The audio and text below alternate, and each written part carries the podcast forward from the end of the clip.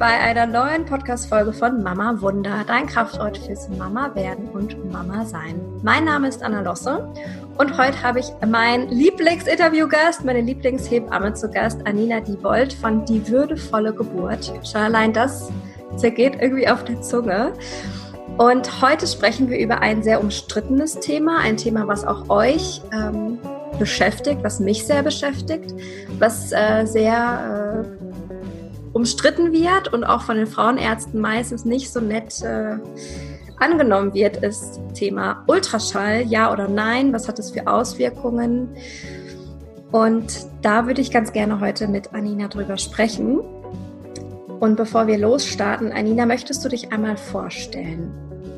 Mache ich sehr gerne. Hallo Anna, vielen Dank, dass du mich eingeladen hast. Ich freue mich sehr, hier zu sein. Genau, du hast mich ja schon so ein bisschen vorgestellt. Ich ähm, bin Hebamme seit 13 Jahren und ähm, habe so die ganz normale klassische Hebammenlaufbahn hinter mir mit Ausbildung in der Klinik, wie es eben in Deutschland üblich ist. Und habe aber, ja, mein Hebammenherz hat ganz früh schon tatsächlich für eine andere Art von Hebammen, Hebammen zu Hause sozusagen geschlagen. Und ich habe mich ganz schnell in der Hausgeburtshilfe wiedergefunden direkt nach der Ausbildung war ich ein paar Jahre in einem Geburtshaus in Berlin. Und den Mut für diesen Schritt habe ich mir in Holland gesammelt, wo ich bei einer sehr erfahrenen Wassergeburts-, Hausgeburtshebamme dabei sein durfte. Die hat mich einfach wie, ja, eigentlich wie früher vor mehreren Jahrhunderten so die alten Dorfweisen, die jungen Frauen mit, mitgenommen haben und ihnen so Learning by Doing ihren Beruf nahegebracht haben, so ungefähr durfte ich da sehr privilegiert, finde ich. Drei Monate dabei sein und einfach von ihr lernen, was sie in ihrem Hebammenalltag so, so alles angeboten hat und gemacht hat. Und das war für mich äh, tatsächlich, ja, wegweisend und lebensverändernd, weil es meinem Gefühl nach ein, eine Lücke gefüllt hat, die diese, diese Hebammenausbildung in Deutschland lässt.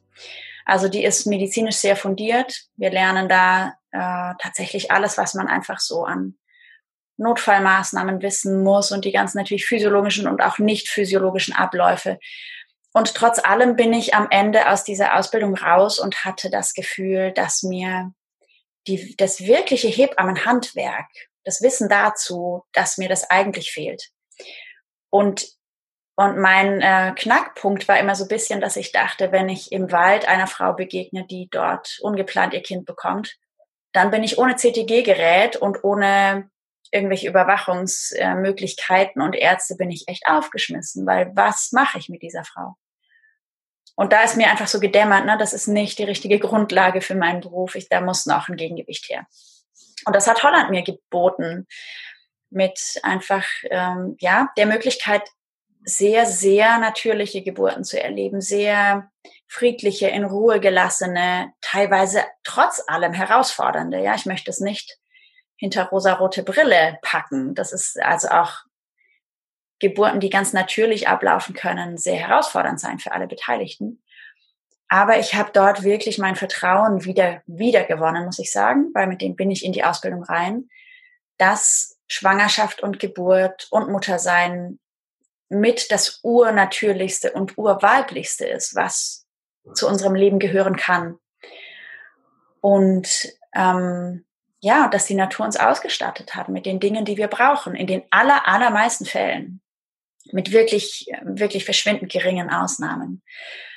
Und so habe ich den Mut gefasst, einfach einen anderen Weg zu gehen und habe dann meine eigenen Kinder auch alle ganz selbstverständlich und völlig ohne das zu hinterfragen zu Hause geboren und ähm, ja, habe auch Sternenkinder zu Hause geboren. Auch das sind Schritte, die mir als Schülerin, als Hebammenschülerin nicht klar waren, dass das möglich ist. Ja, auch eine Fehlgeburt oder eine kleine Geburt eben auf einem natürlichen Weg passieren zu lassen.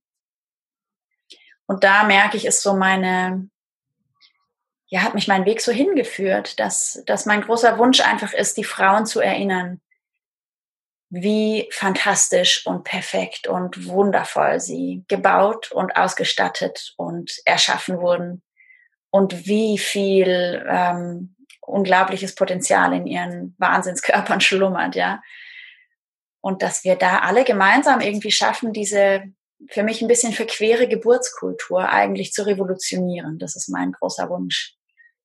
Indem wir einfach anders ansetzen. Nicht, nicht immer nur schimpfen, was alles schief läuft, sondern wirklich uns erinnern, wie es gut laufen kann und sollte und da ansetzen. Also das ist so über die Jahre bei allem, was ich nebenher noch so gemacht habe, ist das so mein, ja, meine Aufgabe gerade geworden. So ich sehr dankbar annehme. Anina, du solltest Empowerment Talks aufnehmen. Jede schwangere Frau sollte von dir jeden Morgen eine Sprachnotiz bekommen mit einem Empowerment Talk. Den Brainwashing. Genau. Brainwashing, dein Brainwash in 40 Wochen. vielen, vielen Dank für deine, ähm, ja, für dein dich selbst er, erzählen lassen sozusagen und ja, das ist einfach gerade nochmal eine Bestätigung, warum du hier in dem Podcast gelandet bist. Ähm, wir kennen uns ja durch meine Dula-Ausbildung, die Soulbirth Dula-Ausbildung von The Women's School und was mir da eben so mega, mega hängen geblieben ist, weil ich bin ja parallel zum Start der Ausbildung bin ich ja schwanger geworden. Und da war ich so frisch schwanger, da habe ich noch nicht mal drüber nachgedacht, überhaupt mal einen Frauenarzttermin zu machen. Mhm. So. Das Einzige, was ich gemacht habe, ähm, einfach weil ich den noch zu Hause rumliegen hatte, war ja ein Schwangerschaftstest. Mhm. Obwohl ich mir ziemlich sicher war, dass ich sowieso schwanger bin. Und was du, du hast einen Satz gesagt, der ist so in mir hängen geblieben und das wirkt auch immer noch nach. Und zwar hattest du gesagt, eine, ein Ultraschall kann sich auch zwischen Mutter und Kind stellen. Und das fand ich so spannend und ich habe da auch sehr lange drüber nachgedacht, weil ich habe ja bis jetzt immer noch keinen Ultraschall gemacht. Ich bin jetzt im sechsten Monat in der 23. Schwangerschaftswoche und ich habe kein Bedürfnis nach einem Ultraschall, außer ich würde ganz gern wissen, ob es wirklich ein Mädchen wird, wie wir es wie uns alle denken. Das ist eigentlich der einzige Grund, warum ich eigentlich einen Ultraschall machen möchte. Der zweite Grund ist, weil wir ja auch eine Hausgeburt planen, um einfach mal reinzugucken, ist wirklich alles tipptopp dass, dass wir da einfach wissen, okay, fürs erste Kind, es ist alles in Ordnung, wir können da einfach mit viel Vertrauen in die Geburt gehen, obwohl auch meine Hebamme, die uns begleitet, da auch nicht so viel Wert drauf legt, Gott sei Dank. Und lass uns doch mal bitte reingehen in dieses Thema, als du sagst, ja, ein Ultraschall, ne, Grauzone, bin ich nicht so Fan davon. Ähm, begründet es doch mal so in deinen Erfahrungen. Sehr gerne. Also es ist wirklich ein Thema, was mir sehr am Herzen liegt und von dem ich gleichzeitig auch weiß, dass es doch immer wieder auch kontrovers diskutiert wird. Ähm, es ist einfach so ein, eine Normalität geworden, dass Frauen in der Schwangerschaft nicht nur früh, sondern auch häufig durch Ultraschalluntersuchungen kontrolliert werden und auch die Kinder dass es für viele Frauen gar nicht mehr, dass gar nicht mehr die Frage aufkommt, mache ich das überhaupt? Oder auch nur die Frage, mache ich so früh oder ein bisschen später?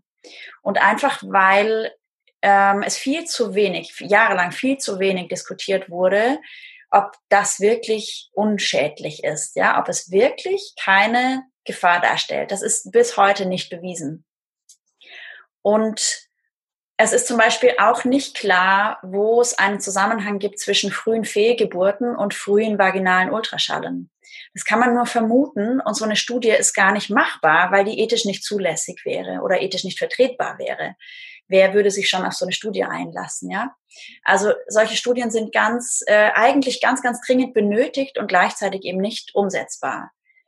Mhm. Und es gibt aber durchaus in Fachkreisen und nicht nur bei irgendwelchen spirituellen Räucherstäbchen-Hebammen, sondern ernsthaft auch einfach wirklich ähm, ähm, wissenschaftlich untermauert. Ich sage das extra so, weil ich weiß, dass das einfach oft auch gefordert wird, ne? dass die Wissenschaft das auch bestätigt mit Dingen, die wir irgendwie messen können und so weiter.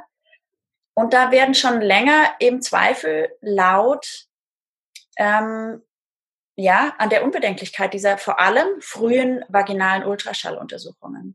Also wenn wir jetzt mal von einer ganz ähm, normalen Schwangerschaft und einem, sage ich mal, standardmäßigen Ablauf ausgehen, würde das so laufen, dass die Frau irgendwann, wenn sie vielleicht schon vermutet, dass sie schwanger ist, dann bleibt die Regel aus, dann macht sie irgendwann den Test. Das ist dann meistens so in der Woche, ne, nach der die Regel kommen sollte. Das ist dann dritte Schwangerschaftswoche, wenn man vom ersten Tag der letzten Regel ähm, nee, fünfte Schwangerschaftswoche, genau. weil man rechnet ja vom ersten Tag der letzten Regel, nicht vom Eisprung aus. Ja, genau. Ähm, genau, also de facto sind diese kleinen Zellen dann drei Wochen im Mutterleib, aber man rechnet diese ersten zwei Zykluswochen ja immer dazu. Und ähm, dann ist es fast Standard, dass die Frauenärzte sagen, also so ungefähr sechste Woche können sie das erste Mal kommen. Sechste, siebte Woche ist so normalerweise der erste Ultraschall dran. Und der gehört noch nicht zu diesen drei Ultraschallen, die in den Mutterschaftsrichtlinien festgehalten sind. Und auch da ist es mir wichtig zu betonen, es sind Richtlinien, nicht Pflichtlinien, ja.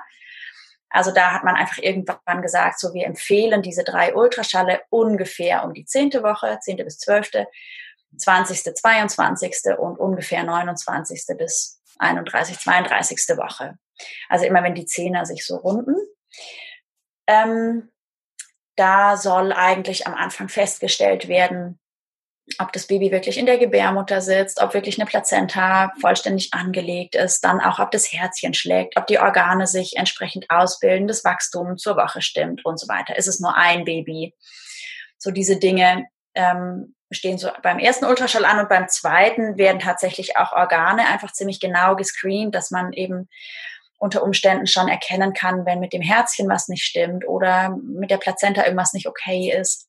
Was weiß ich, Leber, Niere, Magen, Gehirn, alles wird einmal so durchgecheckt. Und der Plazenta-Sitz ist immer auch entscheidend, dass man weiß, der sitzt eben nicht vor dem Muttermund, also versperrt nicht dem Kind den natürlichen Geburtsweg.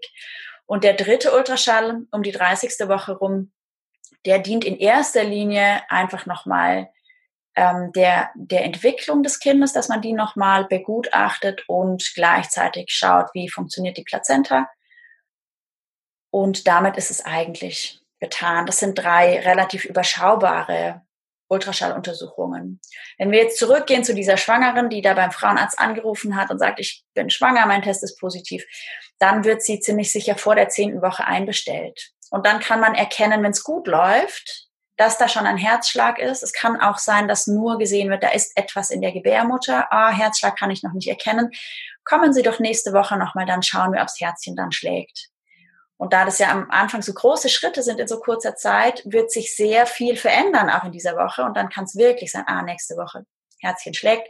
Dann hat das Kind schon zwei Ultraschalle gehabt, bevor dieser große Standard-Ultraschall kommt dann wäre dieses erste Screening schon der dritte Ultraschall und dann sind es insgesamt mindestens fünf. Und da das Baby am Anfang so klein ist und eben hinterm Schambein die Gebärmutter noch versteckt ist, kann man nicht über den Bauchultraschall schauen, sondern wird tatsächlich mit so einem Dildo-ähnlichen Ultraschallstab vaginal nach dem Kind schauen, was die meisten Frauen auch so von den Standard, ähm, von den gynäkologischen Standarduntersuchungen, Vorsorgeuntersuchungen kennen. Mit dem Unterschied, dass es eben in der Schwangerschaft unfassbar nah an diesem winzig kleinen Häufchen Mensch dran ist. Und, und diese Schallwellen sind, sind einfach ein Wahnsinnseinfluss. Wenn das so nah dran ist, hat es einen Einfluss auf diese sich entwickelnden Organe. Und man weiß zum Beispiel aus ähm, Untersuchungen bei Mäusen und Ratten, weiß man, dass eine bestimmte Zeit von Bestrahlung mit Ultraschallwellen dazu führt, dass sich Zellen langsamer bewegen. Und am Anfang ist es ja wirklich so, dass diese ganzen Zellen sozusagen noch an ihren Zielort wandern, vor allem in diesen ersten zwölf Wochen, in denen sich alles bildet. Ja, da bildet sich das Gehirn, das Herz, die Nieren, die Wirbelsäule, die Knochen überhaupt. Ähm, da werden alle Organe angelegt, da wird das Nervensystem ausgebildet. Ähm, Genau, da werden die ganzen Sinnesorgane angelegt. Also mit der zwölften Woche ist dieses Kind perfekt abgeschlossen, hat alles, was es braucht und muss ab da eben noch reifen und wachsen. Aber alles, was es braucht, ist vorhanden. Und in dieser hochsensiblen Phase mit diesen Wellen die Zellbewegung zu verlangsamen, ich glaube, das leuchtet ein, dass das wirklich mit Vorsicht zu betrachten ist, oder? Also deshalb ähm, bin ich, ah, das ist jetzt mal nur der körperliche Aspekt, ja. Deshalb rate ich den Frauen ganz ernsthaft, wenn du weißt, dass du schwanger bist und du hast diesen, wenn du ihn brauchst, positiven Test, dann genieß dein Glück. Und dann guck, dass du Verbindung aufnimmst zu deinem Kind und dass du mit diesem Kind sprichst und dass du es immer wieder einlädst, da zu sein und da zu bleiben. Und gleichzeitig vielleicht hast du die Größe auch frei zu lassen und zu sagen, du kannst auch entscheiden, wieder zu gehen, was ja auch eine mega Herausforderung ist, ja, und gleichzeitig irgendwie vielleicht uns auch ein Stück weit die Angst nehmen kann, wenn wir so ins Loslassen kommen.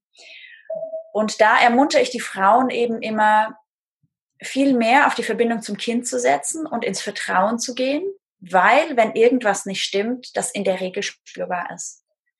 Es wird dann oft argumentiert, ja, wir müssen auf jeden Fall schauen, dass es keine Eileiterschwangerschaft ist.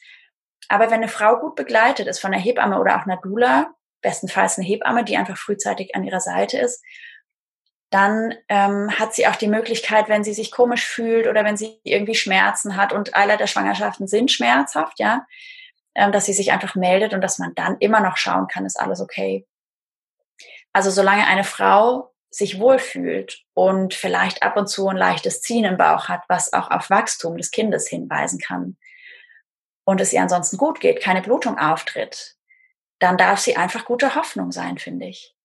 Und kann diesem Kind Ruhe lassen. Also mein, mein ähm, eigener Gynäkologe, mein eigener, der hat zu mir mal gesagt, als ich gesagt habe, also ich komme dann ähm, erst in der zwölften Woche oder nach der zwölften Woche, vielleicht auch erst in der zwanzigsten, weil ich will ja gar nicht zu früh einen Ultraschall haben. Dann hat er gesagt, das ist total in Ordnung, weil beim Einnisten muss ich dem Kind wirklich nicht zuschauen. Das kann es wirklich bestens alleine. Und das fand ich so, so schön gesagt, ja. Die Kinder genießen diese Ruhe, da bin ich überzeugt davon. Es ist so schön, dass dein Frauenarzt da so ähm, entwickelt ist, sage ja. ich jetzt mal. Meine Frauenärztin, die ich ja ähm, sofort verlassen habe. Ich weiß nicht, ob du dich erinnerst. Doch, Anina, ne, ich habe dir das ja auch. Ich war ja. so ein bisschen, ähm, ich war richtig, ich war stocksauer tatsächlich. Ich war ja bei dieser Frauenärztin, habe gesagt, ich möchte keinen Ultraschall machen. Ähm, und die ist ja aus allen Wolken gefallen und die hat das gar nicht verstanden. Und als ich ihr dann erklärt habe, dass die ähm, Schallwellen eben das Zellwachstum verlangsamen und dass es eben nicht bewiesen ist, dass es nicht schädlich ist, ja. da hat sie gesagt, nee, also das stimmt nicht. Unsere Ultraschallgeräte sind so toll und das ist nicht schädlich. Da können Sie auch ähm, sich informieren. Sie hat mir dann die Firmen aufgeschrieben von den Ultraschallgeräten, die sie machen und mir versichert, dass die auch regelmäßig geprüft werden und so weiter. Und ich habe gedacht, ey, was ist das eigentlich hier? Ne? Also das so ähm, die Schulmedizin in so wichtigen Themen und ich finde, Geburt, Schwangerschaft ist ein so unfassbar wichtiges Feld, äh, dass da einfach nicht hinterfragt wird. Und deswegen finde ich das eben so wichtig, dass wir heute darüber sprechen. Und vielleicht hast du auch an der Stelle irgendwie so einen Impuls für die Frauen, die vielleicht genauso einen Frauenarzt haben. Und je nachdem, wo man lebt, kann man ja nicht ständig einen Frauenarzt wechseln. Ne? Also hier in meiner Region, in der ich lebe, da wartet man mal ein halbes Jahr. Mhm, bis man einen, auch, ja. Frauenarzt hat äh, oder bis man einen Termin bekommt. Das ist in der Schwangerschaft natürlich ein bisschen schlecht. Ja, total. ähm, vielleicht hast du ja gerade so einen Impuls, bevor wir ähm, in die emotionale Ecke gehen, rund ums Schallen. Äh, was kann denn eine Frau wirklich konkret machen, wenn ihr Frauenarzt so, Entschuldigung für meine Ausdruckswahl, beschissen reagiert? Ja, das ist eine sehr gute Frage. Also meine Empfehlung ist tatsächlich immer, und deshalb freue ich mich auch immer, wenn ich Frauen ganz, ganz früh erreiche, nämlich bestenfalls schon bevor sie schwanger werden. Meine Empfehlung ist immer, dass man sich so früh wie möglich nach einer Hebammenbegleitung umschaut, weil ähm, einem einfach schon vor der Schwangerschaft, letzten Endes schon bei Kinderwunsch, hat man ein Anrecht auf Hebammenbetreuung. Und ähm, spätestens, wenn das Kindchen vorhanden ist und die Frau schwanger, schwanger ist, dann dann macht es absolut Sinn, dass sie sich regelmäßig mit ihrer Hebamme trifft. Und die kann einfach ganz vieles von dieser, ähm, ja, von dieser Untersuchungslast eigentlich schon von der Frau nehmen. Und manchmal reicht es schon, dass einfach jemand kommt und einem hilft, äh, zu akzeptieren, dass diese ersten zwölf Wochen auch herausfordernd sein können, weil wir unser Kind noch nicht spüren, in dem Sinne körperlich nicht spüren können, weil in unseren Köpfen sitzt, dass so oft auch in den ersten zwölf Wochen was schief läuft dass wir, dass wir da trotzdem ähm, in der Verbindung zu uns selber und unserem Kind bleiben. Das ist meiner Meinung nach die größte Herausforderung. Und da darf man sich Hilfe holen. Das ist immer so einfach gesagt. Ja, machst du ein bisschen om und denkst ein bisschen an dein Kind und dann spürst du die Verbindung und weißt, dass alles gut ist. Und ich ich weiß aus eigener Erfahrung, dass es diese Momente gibt, wo man plötzlich denkt, so, und jetzt weiß ich gar nicht mehr, ob alles gut ist. Ich spüre mein Kind gerade nicht, ich weiß gerade gar nicht, ob ich eine Verbindung habe äh, jetzt überrollt mich die Angst, dass, äh, dass ich das Kind verliere oder dass es sich wieder verabschiedet, wie auch immer. Diese Momente gibt's und dann ist es Gold wert, jemanden zu haben, der einen da gut durchbegleitet. Und das gibt eben oft den Frauen auch in diesen äh, gynäkologischen Untersuchungen ein anderes Standing, dass sie zum Beispiel einfach das Gefühl bekommen, ich muss da gar nicht unbedingt hin. Es ist keine Pflicht, nach wie vor, ja, das ist wichtig zu wissen, es ist keine Pflicht. Und ein Gynäkologe darf rein rechtlich gesehen auch zum Beispiel nicht die Betreuung verweigern, wenn eine Hebamme mit eingebunden ist. Die Frau hat die freie Wahl, wie sie diese Untersuchungen verteilt. Dann gibt es so ein bisschen interner, was irgendwie abrechnungsmäßig freundlich ist, dem Frauenarzt gegenüber, dass er ein bisschen zu seinem Geld kommt. Also ich habe da als Hebamme eben immer ihm diese Vorsorgeuntersuchung abgetreten, die er im Zeitraum der Ultraschalluntersuchungen gemacht hat, weil dann bekommt er sein, sein Geld für das Quartal. Wenn ich die Vorsorgeuntersuchung gemacht hätte, dann hätte er für diesen Ultraschall kein Geld bekommen. Und das hat sich für mich auch unfair angefühlt. Ja, es geht ja um eine gute Zusammenarbeit. Aber wenn man solche Dinge weiß, dann lässt sich da eigentlich ein Weg finden. Und dann kann die Frau einfach ähm, also dann hoffe ich, dass sie sich stark genug fühlt, um zu sagen, ja, das ist ihre Meinung zum Ultraschall. Ich habe da eine andere dazu und ich habe auch ein anderes Gefühl. Und dabei bleibe ich. Ich höre da auf mein Gefühl. Also es ist einfach, äh, ich, ich freue mich schon immer, wenn ich die Frauen dazu kriege, dass sie erst in der 13. Woche oder so zum Ultraschall gehen. Und am allerliebsten habe ich es, wenn sie einfach nur das zweite Screening machen, also diese mittlere Untersuchung. Einmal Herzchen, Nierchen, ähm, Plazenta checken und quasi grünes Licht für die Hausgeburt bekommen, wenn sie das wollen. Oder eben grünes Licht, dass soweit alles okay ist und dann reicht's. Der Rest geht über Verbindung, über innere Verbindung. Ja, so schön. Vorausgesetzt, alles ist unauffällig, ja. Aber dann habe ich eben ja immer noch die Möglichkeit, ähm, wenn bei diesem Screening irgendwas auffällig sein sollte, kann ich immer noch weitere Schritte ergreifen, die eben nicht Standard sind, sondern dann Sonderschritte, die in einem besonderen Fall dann gegangen werden können. Ja, ja. ja. ja das äh, kann ich nur bestätigen. Also ich habe, ich bin ja quasi, ich glaube, wir hatten gerade am Morgen den Call, also die Ausbildungslektion, und ich bin dann direkt danach zum Frauenarzt. Mhm. Und ich bin da ja alleine hin, weil ja dank äh, Corona dürfen ja die Partner nicht mit. Das heißt, ich war dann da alleine und ähm, ich habe mich jetzt zum Glück nicht verunsichern lassen. Aber mhm. ich war trotzdem total verwirrt. Mhm. Weil ich wusste ja, eigentlich ist es nicht unbedingt toll, aber meine, meine Frauenärztin ist felsenfest davon überzeugt, dass es nicht äh, schädlich ist. Ne? Mhm. Und dann, wir sind ja in unserer Gesellschaft sehr ähm, geprägt, dass die im weißen Kittel sind unsere Götter und die ähm, wissen ganz mhm. genau, äh, wie Bescheid ist. Ne? Und ich war froh, dass ich quasi aufgestellt war durch die Ausbildung, durch euch Frauen, durch dich, und ich war auch froh, dass ich dir einfach danach eine Voicemail kurz schicken konnte, so von wegen Alarm, Alarm, was ist eigentlich mit der los? Wer ist jetzt hier das Problem? Oder und ähm, ich versetze mich ganz gerne in die Lage von Frauen, die vielleicht ähm, vom Typ ein bisschen unsicherer sind oder ja. die sich schnell äh, beeinflussen lassen oder die dann am Ende gar nicht mehr wissen oder gar keinen Zugang zu ihrer eigenen Intuition haben. Und das ist übrigens mein Hund, der hier ähm, was zu sagen hat. Mit mir redet, genau. der motzt ein bisschen, der will raus, aber der darf jetzt nicht raus. Gut. Also ich, ich mache keine Bellgeräusche beim Podcast aufnehmen. ich das auch nicht. Bestätigendes Jaulen von der Hebamme. ja, und ähm, genau, also wenn jetzt hier eine Zuhörerin dabei ist, die sich irgendwie gerade, ähm, die eben merkt, ja, ich lasse mich schnell verunsichern oder ähm, ich weiß irgendwie nicht so richtig, was ich nachher glauben soll, wem ich vertrauen soll, ich kann mir irgendwie meiner Stimme nicht vertrauen, dann ähm, bitte ich dich an der Stelle, sprich mit deiner Hebamme, vielleicht möchtest du dir eine, eine Dula suchen, vielleicht bin ich deine Ansprechpartnerin, vielleicht ist Anina deine Ansprechpartnerin. Ganz egal, wen du wählst, guck, dass es sich einfach stimmig und gut für dich anfühlt. Und lass dich da einfach stärken durch die Schwangerschaft. Ich merke, dass es mir unglaublich gut tut, mich immer wieder zu stärken und immer wieder mich in meiner Mitte auszurichten, dass ich wirklich einfach bei mir bleiben kann. Weil das Thema Schwangerschaft und Geburt ist so riesig und das geht ja dann noch darüber hinaus. das ist einfach ein Riesenurwald.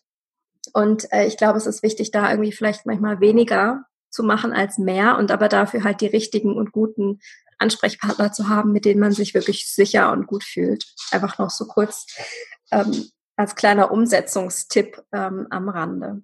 Ja. Es ist einfach auch, also das kann man auch als Argumentationshilfe nehmen. Es ist so, dass das Strahlenschutzgesetz überarbeitet wurde und dass ab nächstes Jahr, also ab 2021, tatsächlich dieses ganze Baby-Watching in 3D und 4D, dass es nicht mehr erlaubt ist. Und zwar, weil sie sagen, formulieren das noch so vorsichtig, mhm. weil eben die Unbedenklichkeit nicht bescheinigt werden kann. Ich vermute sogar, dass sie eher andersrum, dass sie die äh, Bedenklichkeit dieser Maßnahmen erkannt haben. Und ähm, es geht wieder dahin zurück, wo wir eigentlich mit Ultraschall ursprünglich angefangen haben, nämlich zu diesen drei äh, einfachen Ultraschalluntersuchungen und eben nur im Bedarfsfall darüber hinaus. Und das, das hat mir letzten Endes äh, bestätigt, was ich seit vielen Jahren schon sage. Und ich bin ganz froh, dass ich da von offizieller Seite jetzt auch Unterstützung kriege und dass den Menschen klar wird, so, okay, wir können da wirklich, wirklich vorsichtig damit sein und dürfen unsere Bedenken da auch äußern. Also lasst euch auch davon nochmal stärken, wenn sich das für euch in irgendeiner Form nicht stimmig oder übergriffig oder zu eingreifend anfühlt, auf jeden Fall. Ja, sehr gut. Das ist so ein wichtiger Punkt mit diesem Strahlenschutzgesetz. Ne? Ich hoffe, dass das auch nochmal für viele so ein bisschen ein Ausrufezeichen hinter das Thema äh, setzt, dass es halt eben nicht nur von uns, weil wir halt eben sehr feinfühlige Frauen sind und da irgendwie ein bisschen dahinter gucken, äh, sondern dass es tatsächlich einfach auch einen Schritt weiter geht und ja. einfach bald verboten wird. Ich finde es großartig. Ähm, ja, absolut. Ja, sehr schön. Das heißt, hier wären wir eigentlich so auf der körperlichen Ebene gewesen, aber jetzt gibt es natürlich noch eine seelische, emotionale Ebene. Ja. Und ich erinnere mich noch, dass, äh, dass du sagtest, dass die Kinder eigentlich nicht gerne beobachtet werden. Die wollen gar nicht so gefilmt werden, sozusagen. Was sind denn da so deine Gedanken dazu? Also das ist tatsächlich ähm, mein ganz persönliches Gefühl in der Geschichte. Und als ich das erste Mal schwanger war, meine große Tochter ist jetzt zehn, also das ist eine Weile her, da war ich Ende 20 und war zwar schon länger als Hausgeburtshebamme unterwegs und hatte auch natürlich viele Frauen betreut, die nicht viele Ultraschalle hatten oder auch gar keine. Und trotzdem bin ich da ganz schnell so in diese Standardschiene geraten. Ne? So, oh, Test positiv, was mache ich, Frauenarzt, Ultraschall. Da war ich tatsächlich noch nicht so weit, dass ich dachte, ich warte mal die ersten drei Monate ab. Und habe so ein bisschen dieses Ding miterlebt, was ich vorhin geschildert habe. Ne? Ah, wir sehen da was, aber es ist noch nicht wirklich was und kommen Sie doch nochmal, nochmal, nochmal. Und ähm, habe in dieser Schwangerschaft insgesamt tatsächlich auch fünf Ultraschalle gehabt, glaube ich, oder sechs. Auch wenn die nicht lang waren und ich immer versucht habe, die klein zu halten und keine Feindiagnostik gemacht habe, hatte ich trotzdem ähm, für mein heutiges Empfinden viel zu viele davon. Und was mir tatsächlich erst im Nachhinein klar wurde, und zwar muss ich tatsächlich mal kurz überlegen, wann mir das so plötzlich klar war. Meine zweite Tochter ist fünf Jahre jünger und in dieser Zeit ist ganz viel passiert und in der Zeit habe ich auch durch die Tatsache, dass ich Mutter wurde, ja, mit der ersten, hat sich einfach für mich eine Welt, äh, die Welt verändert und meine innere Welt hat sich verändert und ich bin bin äh, fast wie mit einem Katapult in Bewegung gesetzt worden hin zu mir selber und wieder zurück zu meinem zu meinem ähm, Instinkt und meinem Gefühl für mich und mein Kind und das ähm, ist mir irgendwann klar geworden, als ich mir diese Ultraschallbilder von ihr angeschaut habe, dass ich dachte, das ist wie ein fremdes Kind auf diesem Bild. Und ich konnte das im Nachhinein zuordnen, dass das wie einen, ähm, wie ein Vorhang zwischen mein Gefühl zu diesem Wesen gezogen hat und dem Kind, was ich auf dem Ultraschall gesehen habe. Also ich, ich war sehr verbunden mit ihr. Ja, ich habe eigentlich schon bei der Zeugung gespürt, dass ich nicht mehr alleine bin. Das Kind war super präsent. Ich wusste von Anfang an, dass es ein Mädchen ist und zwar wirklich aus ganz tiefen Wissen raus. So, das äh, habe ich mir natürlich immer ausgeredet und gedacht, naja, ist halt der Wunsch und so. Im Nachhinein weiß ich, dass es einfach richtig gefühlt war. Und ähm, dann kam dieses Ultraschallbild und das war so anders als dieses Wesen, was ich gespürt habe, weil man ja nicht so ein klares Bild von seinem Kind hat, ja, sondern das ist ja eher, ich würde das aus heutiger Sicht sagen, das ist eher die Energie, die man, die man wahrnimmt und das ist eher ähm, ja, so das Wesen dieses Menschen, der da kommt. Und es hat gar nicht so viel mit dieser körperlichen Ebene zu tun. Und dann plötzlich wurde ich so pff, auf diese körperliche Ebene geholt. So, das ist ein Bild, da ist das Bein. Ah, die hat so lange Beine wie ich. Und so, das, das war so, ja, das war wie ein Störfaktor, der sich zwischen mein Gefühl für dieses Kind und, und mich geschoben hat. Und dann habe ich ähm, aus so einem Weisheitsmoment heraus bei der zweiten Tochter erstens entschieden, dass ich ganz spät zum Ultraschall gehe, dass ich wirklich warte, bis wir in der 20. Woche sind. Und ich habe den Arzt, das war auch schon dieser geniale Arzt, ich habe gesagt, ich möchte es so kurz wie möglich. Und ich habe nicht hingeschaut. Ich habe gesagt, ich möchte dieses Bild nicht sehen. Weil ich wusste, wenn ich jetzt wieder so ein Ultraschallbild kriege, dann ist wieder meine Verbindung weg. Das schiebt sich einfach wie ein Schleier vor mein inneres Auge. Und dann, und er ist einfach ein großartiger Mensch, der, der war ganz dankbar dafür und hat gesagt, also ich bin immer froh, wenn ich nicht nach einem Geschlecht suchen muss und ich bin immer froh, wenn es schnell gehen kann und wunderbar. Und dann konnte ich einfach da liegen und die Augen geschlossen haben und, und mit meinem Kind reden und ihr sagen, das finde ich auch einen ganz wichtigen Punkt, auch für alle von euch, die ähm, zum Ultraschall gehen, egal welche Untersuchung und ähm, ob die von euch gewünscht ist oder ob sie von außen als nötig oder wie auch immer, völlig egal. Bei jeder Ultraschalluntersuchung nehmt ernsthaft Kontakt zu eurem Kind auf und sagt, was jetzt passiert. Und sagt so, jetzt kommt jemand und schaut bei dir rein. Und es kann sein, dass es laut ist. Und es kann sein, dass dein Fruchtwasser warm wird. Und es kann sein, dass es dich erschreckt. Aber ich bin da und für mich ist es jetzt gerade wichtig, dass wir einmal gucken, dass alles okay ist bei dir. Und das ist eine ganz andere Energie, in der dieses Kind dann so eine Untersuchung erlebt. Und ich bin mir sehr, sehr sicher, dass es einen großen Unterschied macht. Schon alleine deshalb, weil die Mama mit ihrer Aufmerksamkeit bei ihrem Baby bleibt und nicht im Außen auf diesem Bildschirm klebt. Also wenn ihr eurem Kind einen Gefallen tun wollt, dann guckt einfach weg, bleibt bei eurem inneren Bild. Das wird euch in der Verbindung stärken und es wird euch ähm, ja sehr präsent sein lassen, während das Kind dadurch geht durch diese Untersuchung. Und ich glaube, dann ist es auch okay. Ja, es darf auch zählen, dass eine Mama äh, manchmal vielleicht eine Unsicherheit spürt und ganz kurz ein bildgebendes Verfahren braucht. Das ist total legitim. Und es darf auch sein, ich will das überhaupt nicht ganz schwarz-weiß in eine Ecke ähm, schieben und verdammen, ja. Also vor wenigen Tagen hatte ich ein Gespräch mit einer Freundin, die jetzt in der zehnten Woche schwanger ist und einfach ganz natürlich und ganz nach Gefühl schwanger, kein Test, einfach Regel ausgeblieben, ich fühle mich schwanger, ich bin schwanger. Große, große Übung, ja, ist ihr drittes Kind und trotzdem große Übung. Sehr und plötzlich hat sie das Gefühl gehabt, die Verbindung zu ihrem Kind ist nicht mehr so präsent und dann war sie weg. Und dann hat sie wirklich Angst gehabt, dass das Kind nicht mehr lebt. Und hat mich verzweifelt angerufen und gesagt, ich will doch eigentlich kein Ultraschall, aber ich drehe durch, weil ich nicht weiß, ob das Kind gegangen ist weil sie zusätzlich in der Meditation noch so ein Bild bekommen hat, ja, von dem Kind, was sich irgendwie verabschiedet. Und wisst ihr, selbstverständlich ist in so einer Situation das absolut okay, dann einfach zu sagen, okay, ganz kurz, drei Minuten diesen Schallkopf draufhalten, kurz schauen, das Herzchen schlägt, das Kind bewegt sich, du bist noch da, okay. Man muss sich ja immer fragen, welcher Stress ist größer? Ja, genau. Die Angst. Genau. Ja, oder, ne, ja. Genau, diese Verzweiflung dieser Mama, das hat das Kind mit Sicherheit auch mitgenommen. Und dann einfach, dann finde ich das völlig in Ordnung. Und dann kann man es genauso machen. Dem Kind sagen, es tut mir leid, ich habe gerade nicht die Kraft, das anders auszuhalten. Ich brauche jetzt ganz kurz technische Hilfe. Und dann ist es okay fürs Kind. Ich bin mir 100 pro sicher, dass es damit absolut leben kann. Ja. ja. Aber reduziert es auf ein Minimum und gebt euch selbst die Chance, diese Verbindung zum Kind nicht durch äußere Faktoren bestätigen zu müssen, sozusagen, ja, sondern gebt euch die Chance darauf zu vertrauen, dass ihr auch ohne dieses Bild und ohne diese technische Bestätigung ähm, wisst, was Sache ist und wisst, wie es dem Kind geht und wisst, dass es da ist und dass alles okay ist und so, das ist eine riesen, eine riesen Errungenschaft auch, ja. Ja, zurück zur weiblichen Urkraft, zurück ja. zur Intuition und zur Verbundenheitsart zum eigenen Körper, aber natürlich ja. auch zu dem Wesen, was in einem ja. wächst. Ne?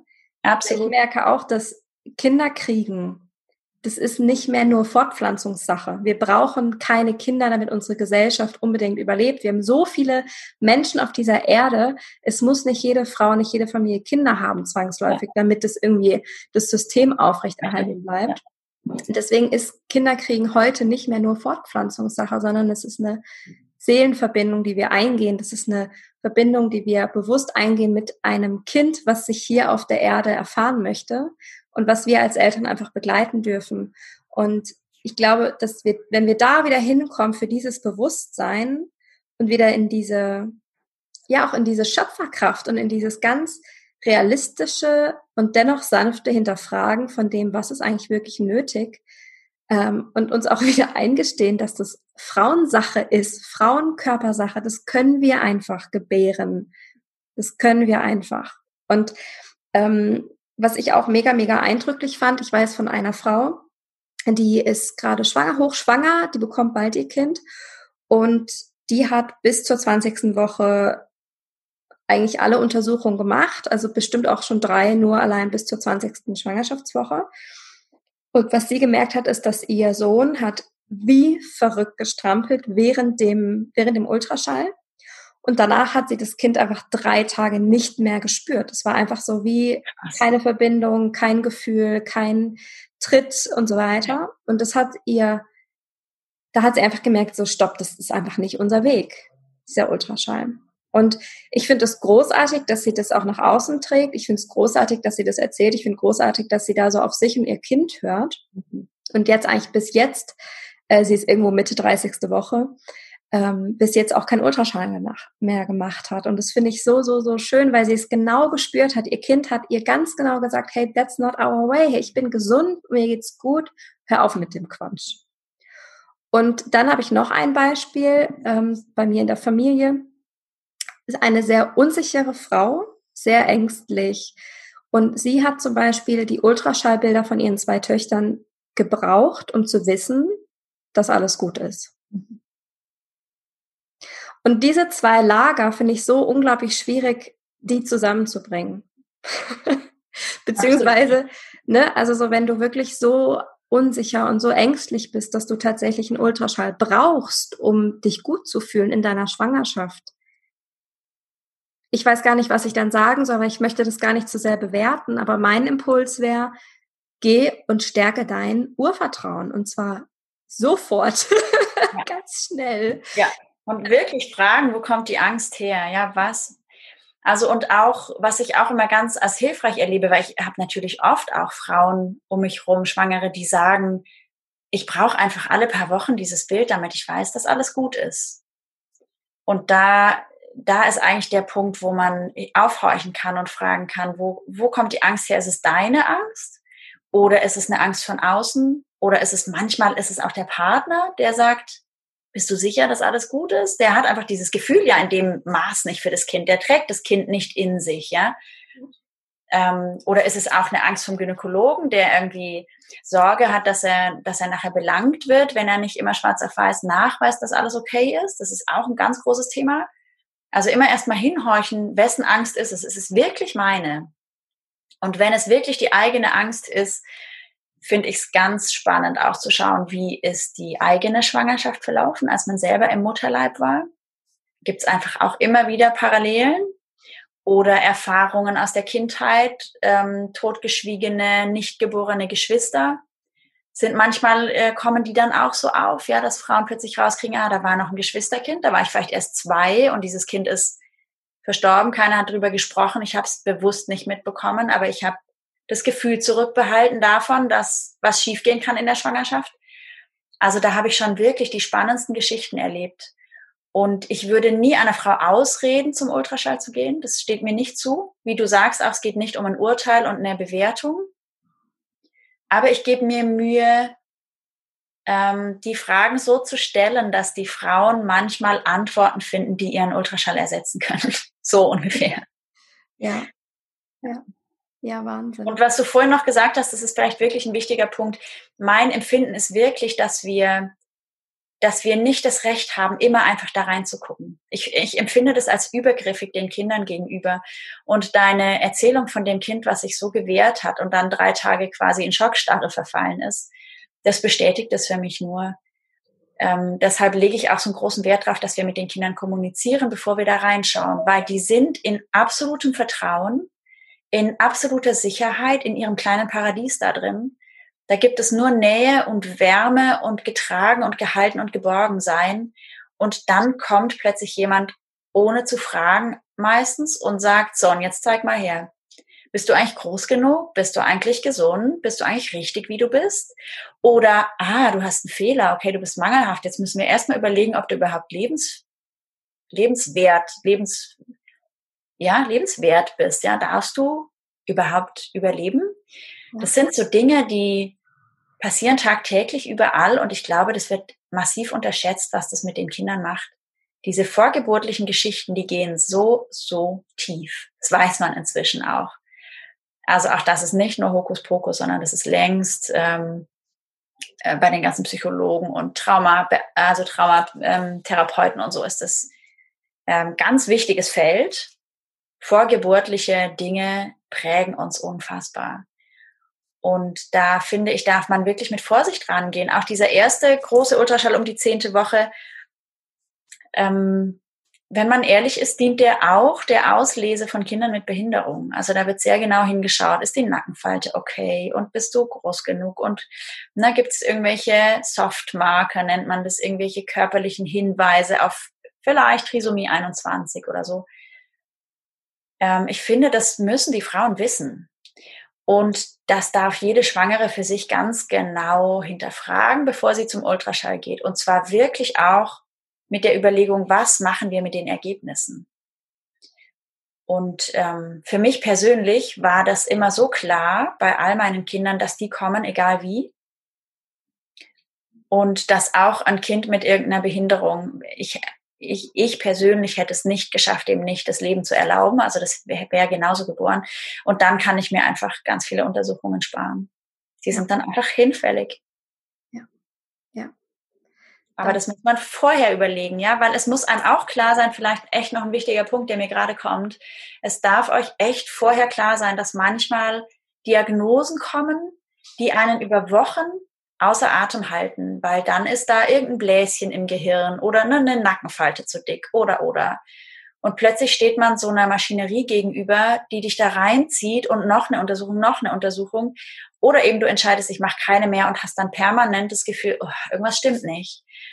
Und wenn für euch von Anfang an klar ist, das Kind kommt auch mit Behinderung, dann überlegt euch sehr wohl, ob ihr euch dem aussetzen wollt oder ob ihr nicht einfach diese Schwangerschaft im Vertrauen genießt, in all euren Liebeshormonen, in all euren Wohlfühlhormonen durch alle Höhen und Tiefen geht, die so eine Schwangerschaft auch ohne blöde Diagnose mit sich bringt. Und am Ende eure Glückshormone bei der Geburt nutzt, um im Falle einer Schwierigkeit das das anders aufnehmen zu können. Auch das ist meine Überzeugung.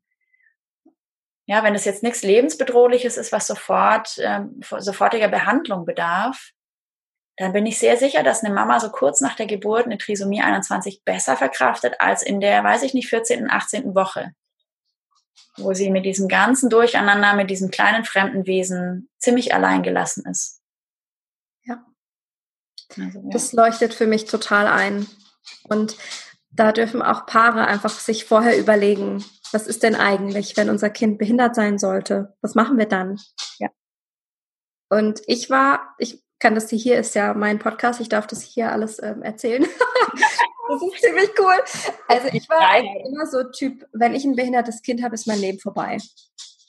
Also ich war eher Typ, oh Gott, oh Gott, das kann ich, das ist nicht, was ich mir in meinem Leben vorstellen kann, ein, ein behindertes Kind begleiten zu müssen. Ja.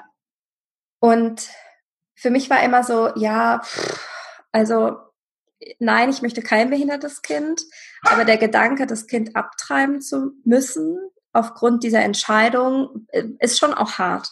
Und aber in dem Moment, wo ich dann tatsächlich schwanger war, da musste ich gar nicht mehr drüber nachdenken. Das war so, warum habe ich mir überhaupt mein Leben lang über sowas überhaupt mal Gedanken gemacht, ob ich ein behindertes Kind großziehen kann und möchte? Das war dann plötzlich so, ähm, wirklich so, da wird man so auf so existenzielle Themen zurückgeworfen, wenn man in der Schwangerschaft ist. Dann ist es einfach so scheißegal, wie es dem Kind gesundheitlich geht. Ne? Also natürlich wünschen wir uns alle, dass es gesund ist. Das ist doch klar. Alles top ist es, ne? Das muss ich, glaube ich, gar nicht erwähnen. Ja. Aber im Prinzip ist es egal, wir gehen da zusammen durch und ich gebe einfach mein Bestes.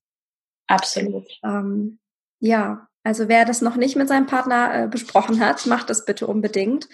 Und äh, wenn ihr da total verschiedene Ansichten habt, dann müsst ihr euch nochmal überlegen, ob das mit euch so klappt. Da bin ich auch immer sehr ehrlich. Ne? Ähm, auch äh, für uns war es auch sehr wichtig, auch vor der Schwangerschaft, also durch den ganzen Kinderwunsch, auch mal über so Sachen zu sprechen wie Impfen, mhm. ähm, Hausgeburt. Ähm, gut, Ultraschall haben wir nicht behandelt, weil ich wusste das bis zu dem Zeitpunkt gar nicht, dass das ein bisschen kontrovers ist.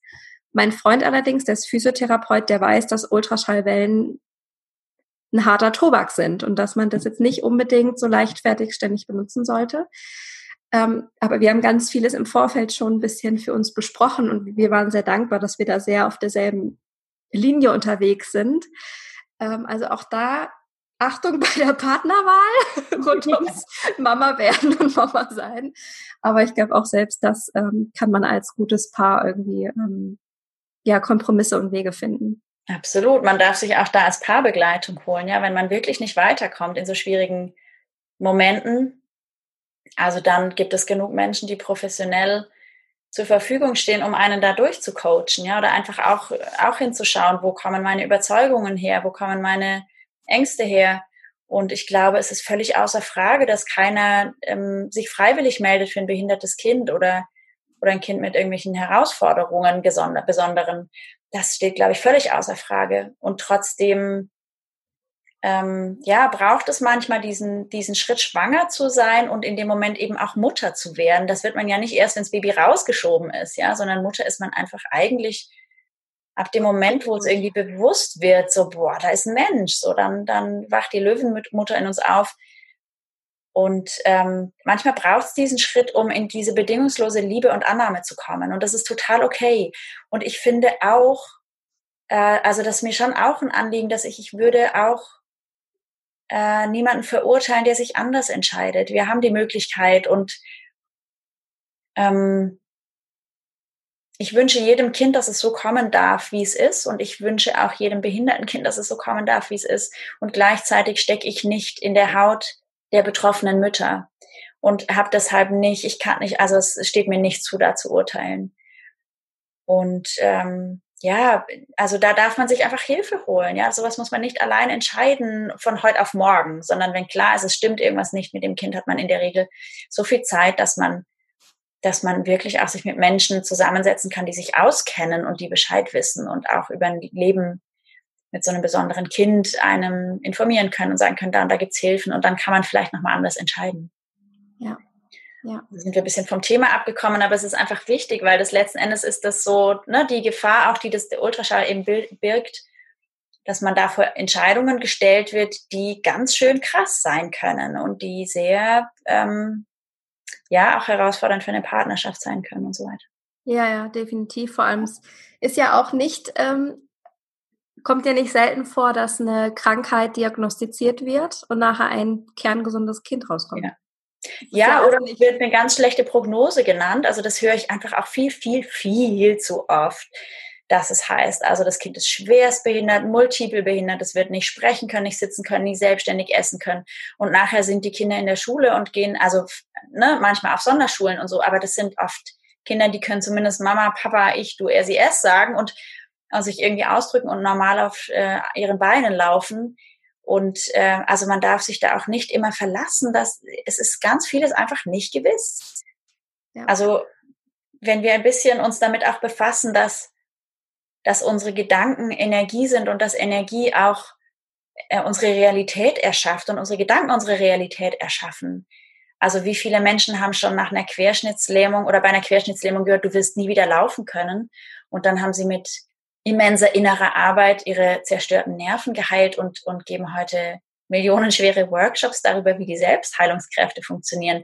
Und genau das Gleiche gilt für diese Kinder. Nur weil jemand irgendwie sagt, also laut Statistik hat es so und solche Chancen ähm, oder eben keine Chancen, selbst äh, selbstständig zu werden, verlasst euch da nicht drauf. Es ist immer nach oben, es ist immer Luft, es ist immer offen. Es ist, ist ein, ein individueller Mensch. Der hat vielleicht eine Diagnose, aber es ist trotzdem ein individueller Mensch. Ja. Also. Ja.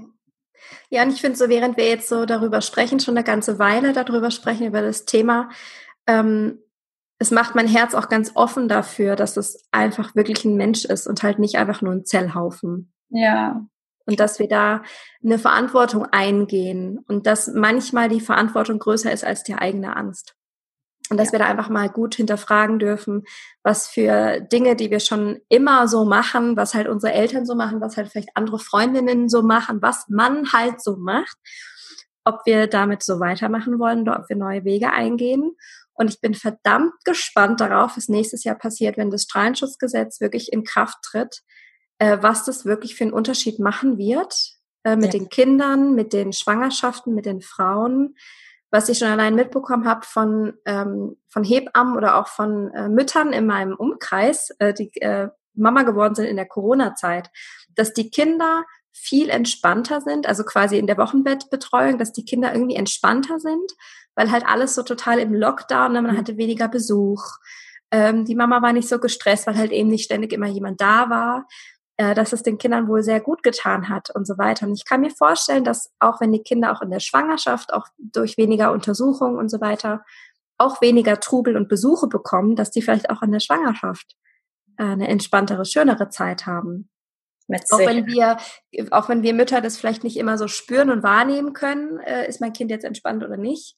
Aber ähm, ja, ich glaube, wenn wir mal aus dieser Perspektive drauf gucken, finde ich das total schön, eigentlich darüber zu sprechen. Ich hatte erst Sorge, oh, wird das ein bisschen zu heftig und knallen wir da vielleicht Frauen ein bisschen zu viel von Latz oder so. Ähm, aber ich glaube, es ist eigentlich ganz toll. Und ich habe noch eine Frage. Eine letzte. und zwar, was können wir denn den Frauen jetzt mit auf den Weg geben, die zum Beispiel am Ende ihrer Schwangerschaft stehen oder vielleicht schwanger mit ihrem zweiten, dritten Kind sind oder die die Folge einfach nur so anhören und mit ihren Schwangerschaften unglaublich viel Ultraschall und sonst andere Untersuchungen gemacht haben. Und diese Frauen wahrscheinlich jetzt ein bisschen schlechtes Gewissen haben. Das ist ja leider oft so, ne, dass so eine Mami hat schnell ein schlechtes Gewissen, wenn sie solche Sachen hört. Was können wir denn den Frauen mit auf den Weg geben, dass die sich wieder entspannen dürfen? Also zum einen finde ich es ganz wichtig, nochmal zu betonen, dass wir diese Folge hier machen, um die Informationen einfach auch rauszubringen. Das sind einfach an vielen Stellen Informationen, die ihr nicht überall bekommt. Ähm, nicht weil Anna und ich uns das ausgedacht haben, sondern weil ähm, die Meinungen da einfach nach wie vor ja so auseinandergehen. Und am Beispiel von Annas ähm, Gynäkologin hört man ja schon, was eben so an vielen Stellen die gängige Meinung ist. Das heißt, wenn ihr einer Gynäkologin gegenüber sitzt, die euch sagt, das ist total wichtig und total richtig und völlig unbedenklich und ihr wisst nichts anderes. Warum? Also ich meine, man, man stellt ja nicht immer grundsätzlich alles in Frage, was ja auch total richtig ist. Also bestraft euch nicht für Dinge, die ihr aus Unwissenheit getan habt. Sowas passiert und das wird euch noch öfter passieren. Ihr werdet auch in 30 Jahren zurückschauen und denken, Mann, wenn ich das gewusst hätte über die Kleinkindzeit, über die Pubertät, über die was auch immer, ja, da hätte ich anders gehandelt. Ja, das kann sein. Und ich finde es ganz wichtig, dass wir sowas erkennen und dass wir dazu stehen, dass wir vielleicht ähm, nicht immer alles richtig gemacht haben. Und gleichzeitig ist es auch so, dass wir nicht den fünften Schritt nach dem ersten machen können. Also wir können eben nur einen Schritt nach dem anderen gehen.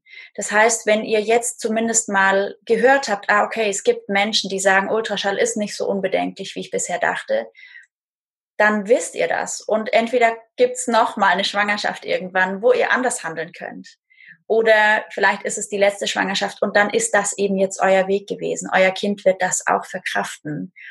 Und ich bin tatsächlich ein ganz, ganz großer Freund, nee, eine ganz große Freundin davon, dass wir mit unseren Kindern sprechen und dass wir denen einfach auch solche Sachen sagen und sagen, weißt du was, ich hab's nicht besser gewusst. Und es tut mir leid, wenn dich das gestresst hat. Und es tut mir leid, wenn das für dich unheimlich war oder wenn dir das Angst gemacht hat. Oder wenn das für dich einfach eine unangenehme Situation war. Ich habe das nicht gewusst, sondern ich habe es wirklich gemacht aus bestem Wissen und Gewissen.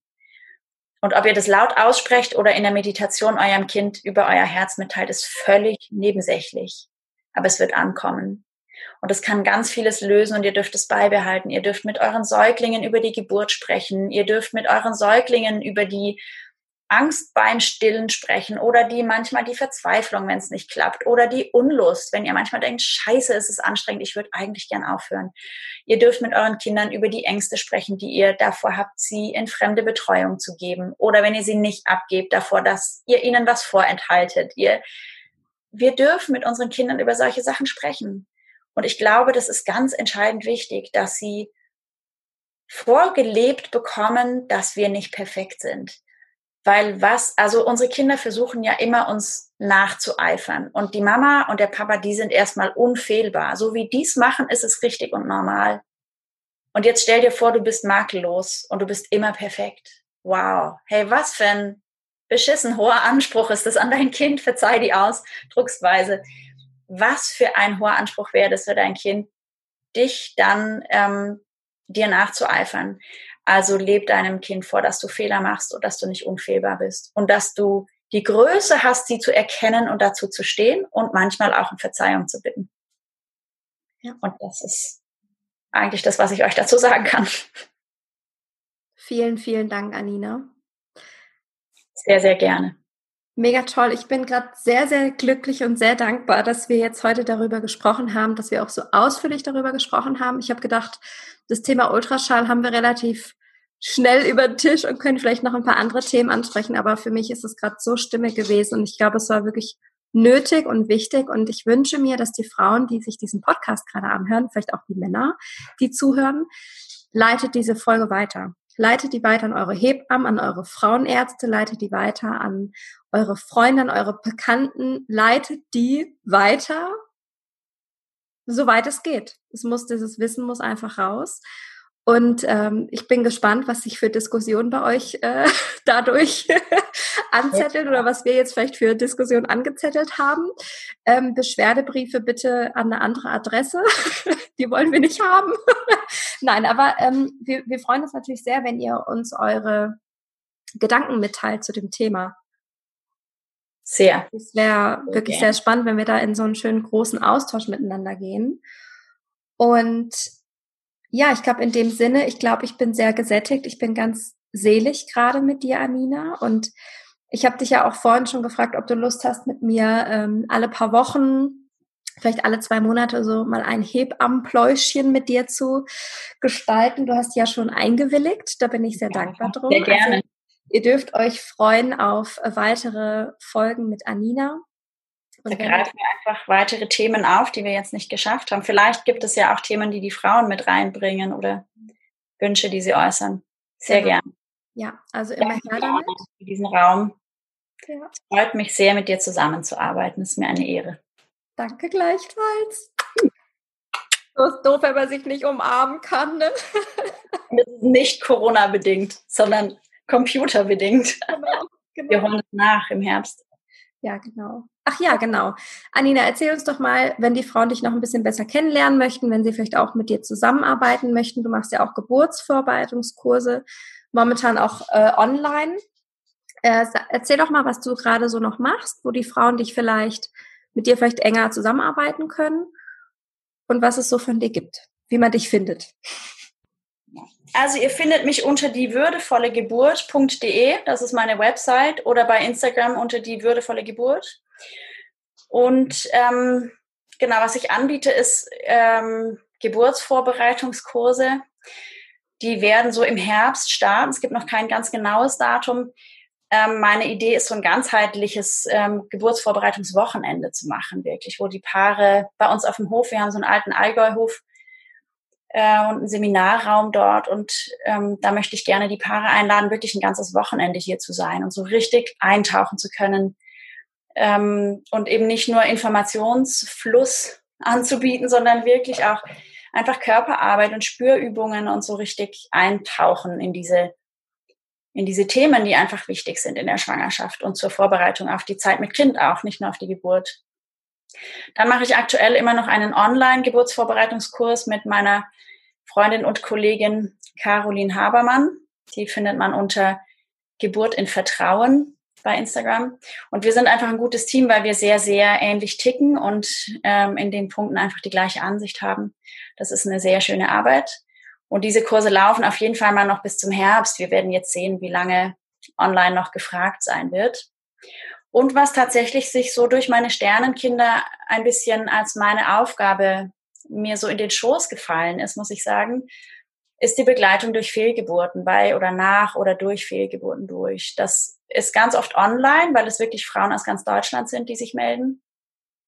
Und manchmal geht es einfach darum, dass man äh, ja jemanden hat, der einen durch diese Prozesse durchbringt, ja, der einen anderen Raum schaffen kann für diese Trauer, die da sein kann oder auch die Fragen, die da sind oder in einer Folgeschwangerschaft die Unsicherheiten. Also da gibt es so, ähm, ja, so vielschichtige äh, Punkte, an denen ich ansetzen kann. Und das ist für mich, das ist so ein bisschen auch, ja, auch eine meiner Herzensarbeiten geworden, weil, weil das ganz schwer ist für Frauen, da eine, eine gute Begleitung zu finden, ohne Tabu und ohne Berührungsängste. Ja, also das sind so meine, meine Angebote momentan hauptsächlich. So schön. Danke, Anina, von Herzen für deine Zeit. Danke für dein Sein. Danke für die Botschaft und für die Liebe, die du rausträgst, für alles, was du hier auf der Welt veränderst äh, durch deine Ansicht, durch deine Arbeit in dem, in dem ganzen Schwangerschaftsgeburtsfeld, was ja, was ich ja vorhin schon gesagt habe, so wichtig ist, weil das einfach der Start unseres Lebens ist. Und dafür ein großes Danke an dich. Und ich freue mich ja. auf, auf alles, was ich mit dir noch so machen kann. Ich werde im Herbst ja auch auf jeden Fall kommen, wenn euer Seminarhäuschen fertig ist, werde ich auf jeden Fall da sein. Also ich bin gespannt, wen ich da vielleicht treffe von den Podcast-Hörerinnen. Ja, schön. Und äh, Anina, ich wünsche dir jetzt einen ganz schönen Abend mit deiner Familie, mit deinen Freunden, die gerade bei dir zu Besuch sind. Dankeschön. Und ich hau mich jetzt aufs Ohr. genau. Gönn dir einen schönen Feierabend mit deinem Kindchen zusammen und mit deinem Liebsten. Vielen, vielen Dank für die Einladung hierher. Und ich freue mich auf die weiteren Talks mit dir.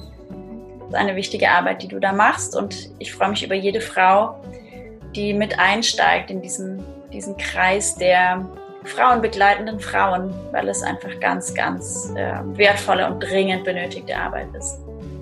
Danke, dass du dabei bist. Danke. Tschüss.